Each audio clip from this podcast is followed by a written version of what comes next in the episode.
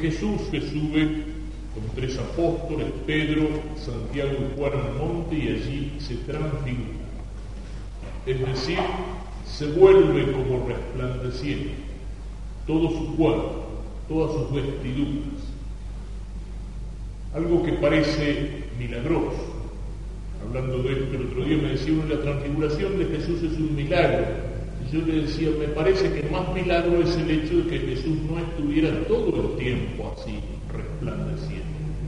Es Dios que se ha hecho, es el verbo de Dios, es la luz de Dios el que se ha encarnado en Cristo. Y entonces el milagro más grande no es que en algún momento la divinidad aparece, sino que la divinidad se esconde, que Jesús a la vista de todos aquellos que lo veían, que lo escuchaban, que estaban con él, parecía solamente un hombre, un hombre extraordinario, un hombre maravilloso, pero solamente un hombre. La divinidad estaba escondida. Es aquello que dice San Pablo en la carta a los filipenses. Se anonadó a sí mismo, se hizo nada, se hizo obediente hasta la muerte, es decir, se humilló hasta tomar una naturaleza como la nuestra. Dios se hizo hombre y Jesús es al mismo tiempo Dios y hombre verdadero, pero la divinidad escondida. Aquí Jesús de golpe la deja resplandecer y entonces todo él se vuelve así deslumbrado, maravilloso. Los apóstoles caen de luces al suelo asustados, tanta luz que lo deslumbra. Pensemos qué es lo que pasaría, por ejemplo, si el Señor que está verdaderamente escondido, pero al mismo tiempo verdadera, real y sustancialmente presente la Eucaristía, en la hostia o en el sagrario, ¿y qué es lo que vemos allí? Lo vemos solamente con los ojos del alma iluminados por la luz de la fe. No vemos ni al hombre ni a Dios, vemos la hostia blanca que el sacerdote levanta, adoramos al Señor en el silencio y en el misterio del sagrario, pero ¿qué pasaría de golpe si esa divinidad se manifestara, aunque fuera un poquitín? Si en esa hostia donde Jesús está presente, donde ya no hay más pan, sino que está el cuerpo de Cristo, de pronto resplandeciera la luz de la divinidad como un pedacito de cielo. Todos nosotros caeríamos aquí de rodillas, estaríamos postrados en el suelo, deslumbrados delante de esa divinidad que se manifiesta. La transfiguración es eso, es la divinidad de Cristo que se muestra a los apóstoles. Y al mismo tiempo aparecen junto a Jesús Moisés y Elías, es decir, aquellos que en el Antiguo Testamento representan a la ley, Moisés y a los profetas Elías. Y esto está enseñando Jesús con esta aparición, está mostrando que la ley y los profetas dan testimonio de Cristo.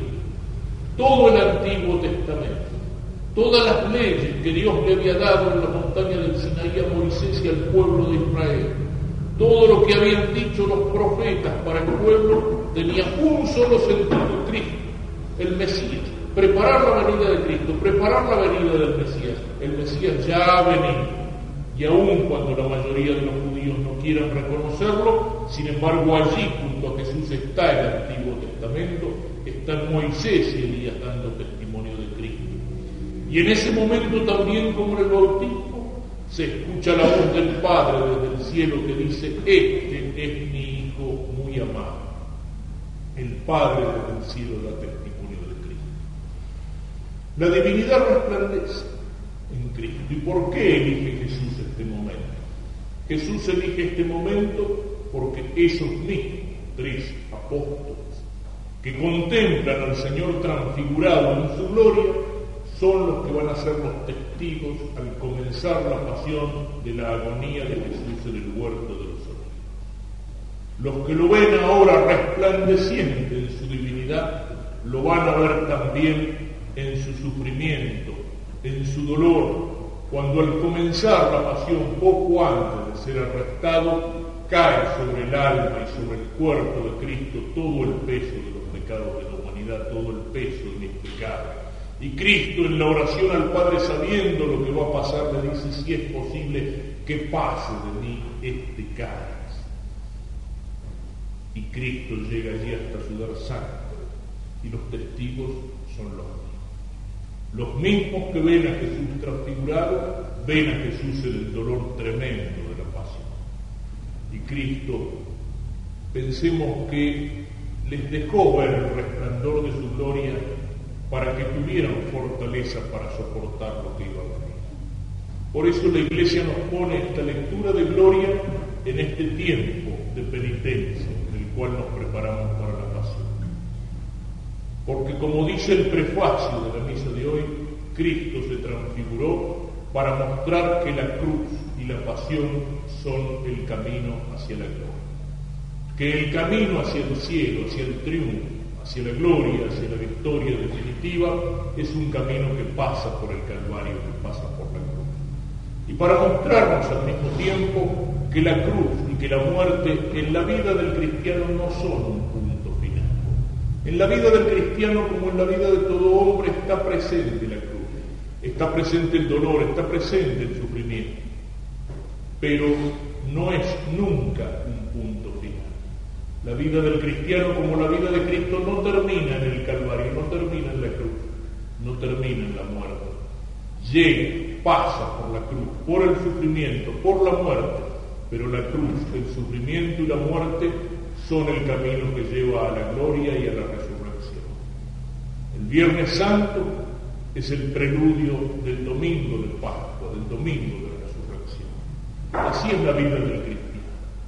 Así es la vida de aquel que quiere seguir a Cristo. Fíjense que las dos lecturas primeras nos hablan de ese seguimiento. Nos hablan de Abraham, al cual Dios lo llamó, y él dejó su tierra y su casa para seguir el llamado de Dios.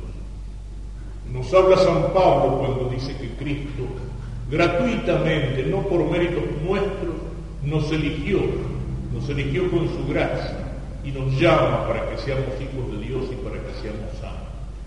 Pero el que quiere seguir a Cristo como Abraham, el que escucha en su alma ese llamado a la santidad del que nos habla Pablo, en algún momento de su vida se va a encontrar con el escándalo de la cruz, con el escándalo de la incomprensión, con el escándalo de la persecución, con el escándalo del sufrimiento. La vida del cristiano no es, como algunos parecerían entenderlo, aquí en la tierra un buen negocio con Dios. ¿Cuántos piensan así su vida cristiana? Si yo me porto más o menos bien y trato de no hacer marcanas demasiado grandes, el Señor me tiene que dar aquí en la tierra todo lo que a mí se me ocurra pedirle. Tiene que satisfacer todos mis caprichos. Tiene que darme una vida lisita y limpita y sin cruces y sin dificultades. No, el Señor no prometió. El Señor nos prometió el cielo, pero del otro lado. Y aquí en la tierra nos dijo que el que quiere seguirlo tiene que cargar la cruz. A veces el Señor se manifiesta, como lo hizo en la vida de estos apóstoles precisamente para prepararlos para el escándalo de la cruz, el Señor les mostró en un momento su gloria. A veces tenemos en nuestra vida cristiana algún momento de transfiguración. A veces el Señor como en un chispazo nos deja ver su gloria. A veces el Señor nos manifiesta con toda la fuerza su amor y nos bendice con toda su gracia. En esos momentos de luz, de gracia, de transfiguración, de consolación, precisamente tenemos que encontrar fuerza, tenemos que juntar la fuerza para ser capaces de cargar la cruz, que también en la vida del cristiano va a estar presente. Toda esta escena de gloria es al mismo tiempo una escena que nos muestra la cruz.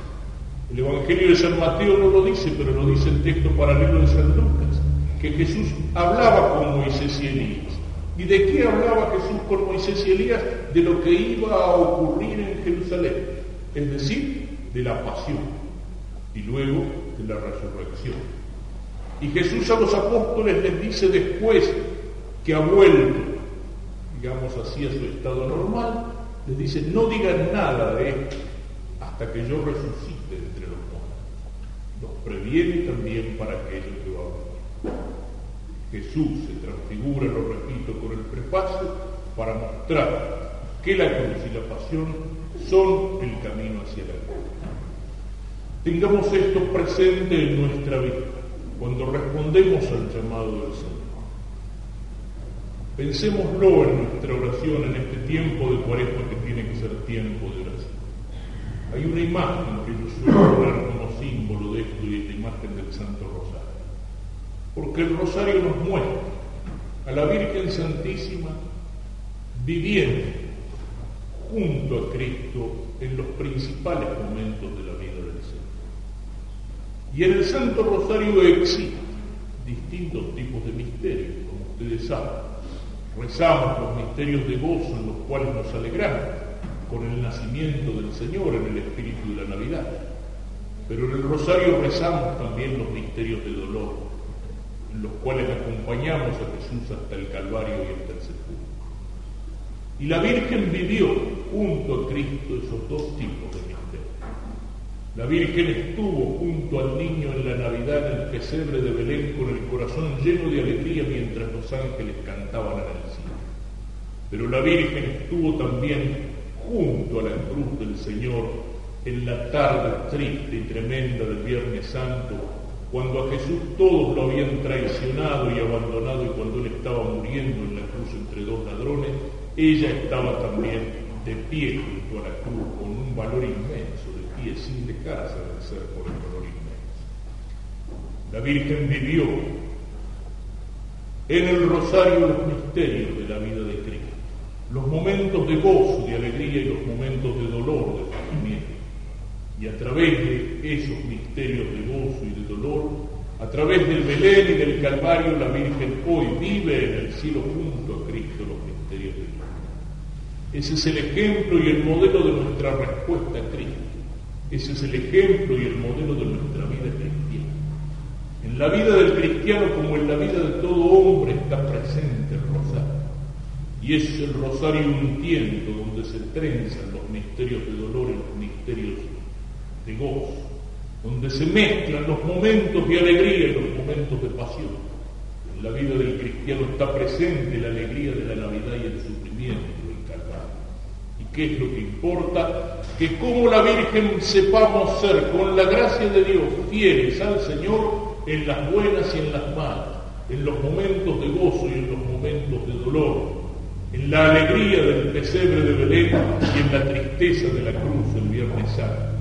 Y si somos fieles así al Señor en el llamado, entonces el Señor nos va a hacer fieles y Él en algún momento cuando Él quiera cuando Él lo disponga, nos va a hacer vivir esos misterios de gloria en el cielo junto a Él, junto a la Virgen y los santos, siendo felices por toda la eternidad. Esa gloria que imaginémonos lo que es. Cuando San Pablo Dios le dejó mirar la gloria, digamos así, por el agujero de la cerradura, San Pablo se queda sin palabras un hombre que fue llevado al cielo, no sé si en el cuerpo, no sé si fuera del cuerpo, y lo que allí vio, no hay palabras para expresar. Ni el ojo vio, ni el oído oyó lo que Dios tiene preparado para aquellos que le aman. Cuando Santo Tomás de Aquino, la inteligencia más grande que en todos los siglos ha pensado sobre los misterios de Dios, Dios en algún momento le dejó ver algo que no sabemos qué es, él nunca lo dijo, le dejó ver algo de su gloria, digamos que le dejó espiar el cielo por el agujerito de la cerradura, Santo Tomás de Aquino no quería seguir escribiendo. Y a su secretario, Fray Reginaldo, que le decía que tenía que terminar ese monumento que es la suma teológica, Santo Tomás le decía, después de lo que he visto, todo lo que escribí me parece un montoncito de paja. Es decir, que todas las cosas más maravillosas que puede decir sobre Dios, la inteligencia más grande de todos los tiempos, son un montoncito de paja alrededor de la gloria de Dios contemplada, digamos así, por el agujerito de la cerradura. Y es lo que pasa aquí con los apóstoles. San Pedro cuando ve ese resplandor de la gloria de Cristo, no sabe qué decir, no sabía lo que decir Señor, hagamos tres carpas aquí. Qué bueno que es estar aquí, quedémonos aquí. Pero cuando el Señor aquí en la tierra nos muestra un chispazo de su gloria, lo hace solamente para decirnos esto es lo que está al final del camino. Y si ustedes quieren ganar esa gloria y quieren contemplarme en toda la gloria, aquí en la tierra tienen que ser fieles como la Virgen Santísima en las buenas y en las malas.